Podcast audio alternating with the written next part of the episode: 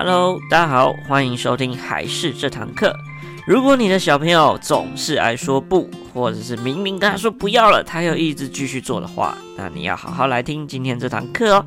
准备好你的心情，准备好你的耳机，跟我们一起聆听还是这堂课吧。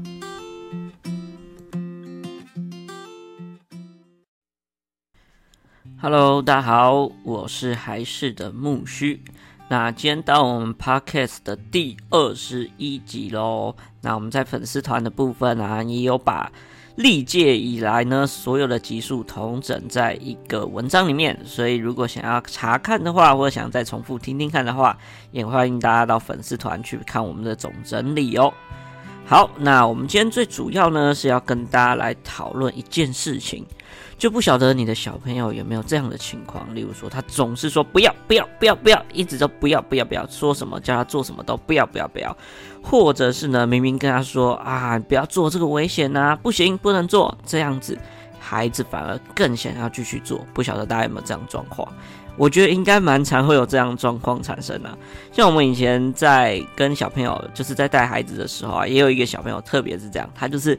非常非常爱讲不要不要不要，一直讲一直讲，叫他做什么都不要不要这样。我们之后就统称他为，因为他姓吴，所以我们就叫他吴不要小朋友。真的是蛮其实蛮可爱的。但是如果真的要叫他是做一些事情，但他一直说不要的话，又有点麻烦或困扰。那其实，在这个两岁左右的小朋友啊，就会常常会出现这样子的一个状况。那所以今天呢，我们最主要就要讨论说，哎，为什么小朋友会有这样子的一个状况产生呢？以及呢，我们可以怎么样调整？所以，如果你家小朋友这样的状况的话，你就要准备好听这一集喽。那我们首先呢，先来从小朋友会产生这样的状况的原因有以下几种来说明吧。通常呢，小朋友会产生状这样状况的原因有以下几种。第一种当然就是他的好奇心使然呐。其实，在两岁多啊，或者甚至一岁半左右啊，其实小朋友对这个世界是充满非常多的好奇心的，所以他什么事情都会想去做。所以有些事情你反而越禁止他，他会觉得哇，那这东西好像是很有趣啊，就会越想要去尝试看看。所以说呢，这其实也是小朋友天性使然，是一个其中一个原因呐。那还有其他的原因呢？可能就是小朋友想要获得到家长的关注，或者是想获得到老师更多的关注的一种技巧。因为很多时候啊，事情都是靠父母啊，或是老师的协助才能完成。而且呢，通常在七岁以前的小朋友啊，对于抽象的逻辑，他其实还在建立当中。所以，对于这件事是对的、错的、好的、坏的，其实他的思考不一定是非常准确的。那当这时候呢，他又想说，哎，要叫一下爸爸妈妈，但是呢，他会想说，哎，用什么样的方式最快？所以有些小朋友就会开始用一些捣乱的方式啊，好吸引妈妈或吸引老师的关注。那这样他就很理所当然就会用这种捣乱的方式来吸引大家，所以这也是有可能的原因，就是想要吸引关注。那再来呢，第三种呢，我觉得这就是最呃最常见或是。最重要的一个原因就是父母亲啊，太常用“不”这件事情来管教小朋友。那其实讲“不”这件事呢，很多的概念就是跟小朋友他的立场是对立的，这时候反而会造成小朋友有的时候会产生一些反抗的心理。然后呢，小朋友其实，在一开始比较小的时候，开始在建立自我的概念上面，所以说他会比较少去站在别人角度思考，所以一直一直采用对立的方式的话，他反而不能够去理解你的感受，所以反而会呈现对立或故意的动作去做这件事情，就是比较偏向反抗。所以呢，这三个呢，就是常见小朋友会。造成他这样一直说不啊，或者是明明已经说不了，还继续动的原因。那我自己觉得最重要的一个概念就是父母亲太常说不了这件事情。所以说呢，我们最重要要改善的概念呢，也要从如何说不这样子一个反向的一个概念跟思考，用什么样的方式会比较好跟小朋友来沟通，而不是一味的一直说不不不这样子的一个概念。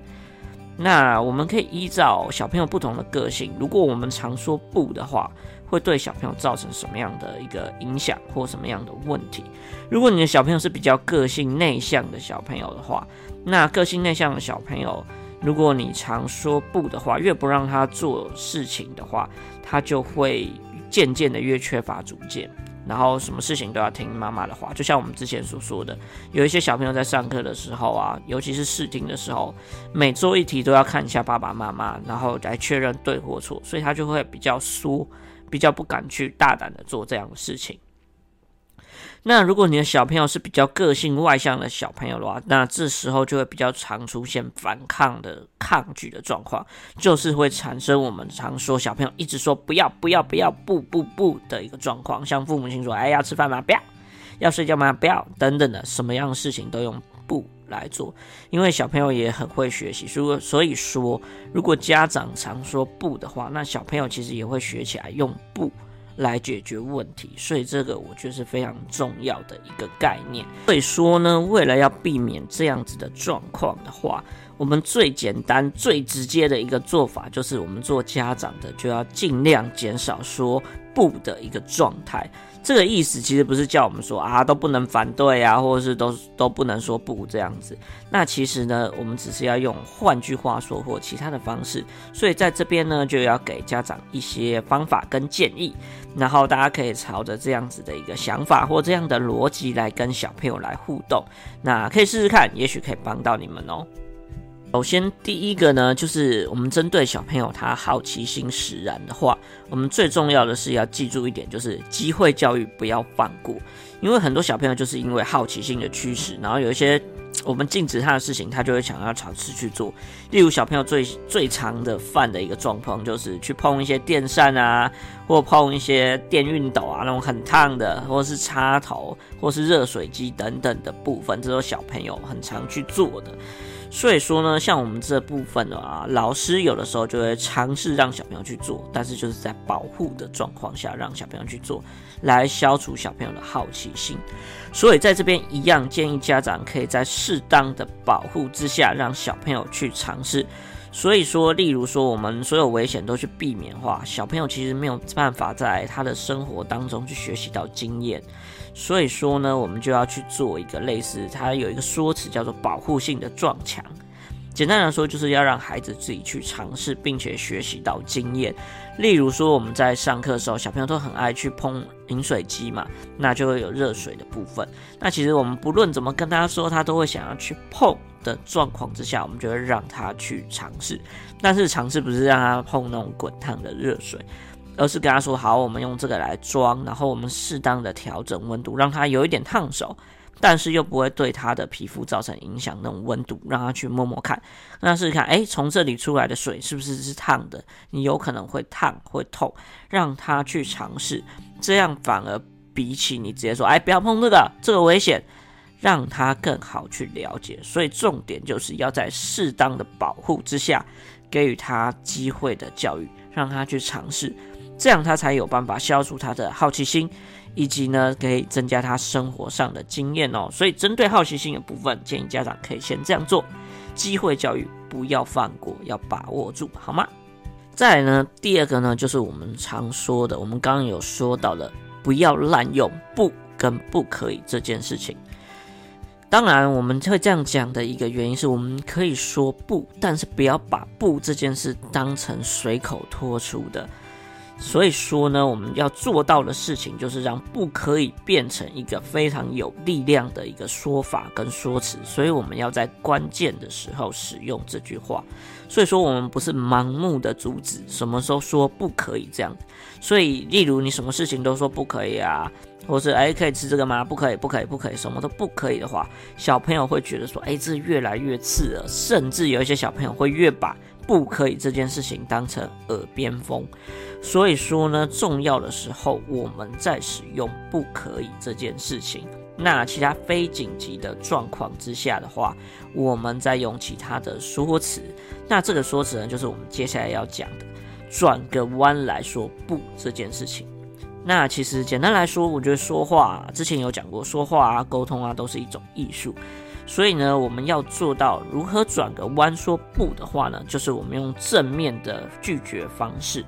就是用比较正向的思维来做，这样的方法有点像是类似转移他注意力的感觉。呃，举个例子来说啊，像我们之前在上课的时候啊，嗯、呃，有小朋友来这边托班啊、托育的时候，就会遇到一个睡午觉的状况。所以呢，例如我们在呃讲睡午觉这件事情的话，如果我们单纯的叫哎午睡时间到了，要去睡觉，赶快去睡，不可以再玩了等等的方式的话，还想继续玩的小朋友，当然会觉得哎我不要去睡啊，有的时候就会反抗的啊，我不要不要，我还要玩这样子。所以像这样的话，建议就可以用另外一种方式来说，好啊，我们可以来玩。但是呢，我们要先休息一下。现在是午睡时间，我们睡饱之后再一起出去玩，等等的，就是换个方式来讲。或者呢，我们也可以跟小朋友说啊，玩当然是可以啊，但是我们要先稍微休息一下，因为现在是午睡时间，我们下午还有好多活动要玩哦。那到时候你要玩的时候，反而累了想睡觉，这样你就没有办法跟其他小朋友一起玩了。所以说，我们可以之后再玩。现在大家一起睡个午觉，睡起来大家一起来玩，这样子的方式来跟他讲。简单来说，讲不的这种句型，我们可以分成这样：一开始先接纳他讲法，再直接加一个可行的方案给他，或者说呢，一样先接纳他的想法，再跟他说不行的原因是什么。然后，并且最后再加上可行的方案，这样反而可以让小朋友比较能够接受，因为毕竟之后还会去玩这件事情。那一部分也是转移小朋友的渴望的心，这样用一种转移焦点的方式来说，所以这样反而小朋友比较能够懂。因为有的时候最重要的状况就是，我们通常说不，但是不跟他说原因，这就非常不行，可以吗？所以我们要用小朋友懂的语言跟他说为什么不行，这样小朋友才会去思考，才会去做一个判断，才不会发生我们刚刚所讲的，例如小朋友比较害怕，什么都不敢讲啊，或者是小朋友一直说不的状况哦。再呢，第四个呢，给大家的建议就是尽量可以给小朋友一些选择的选项。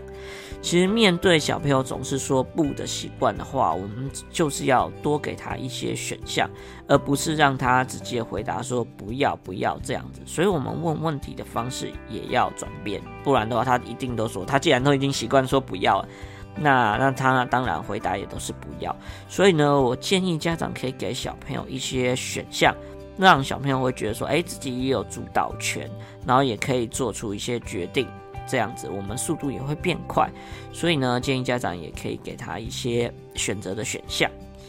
那最后呢，要跟大家讲一件事情，因为其实小朋友啊，很多事情。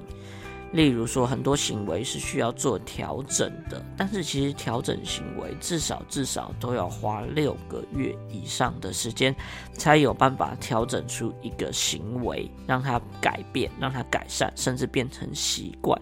所以说，家长不要一味的强求他说：“哎，要马上做啊，马上改啊。”所以说，这是提供给大家一个概念，让大家要有一个心理心理上面了解的一个状况。要改的话。如果他是，呃，完全不知道自己哪里做错，不知道要改什么的话，那至少要花一年以上的时间。那当他开始改了之后，不让他固态萌发，就是不好的事情又重新再继续做的话，至少也要六个月的时间。所以改变一件事情不是那么简单的。所以说呢，麻烦要持续的做这件事情，至少六个月，可以吗？好啦。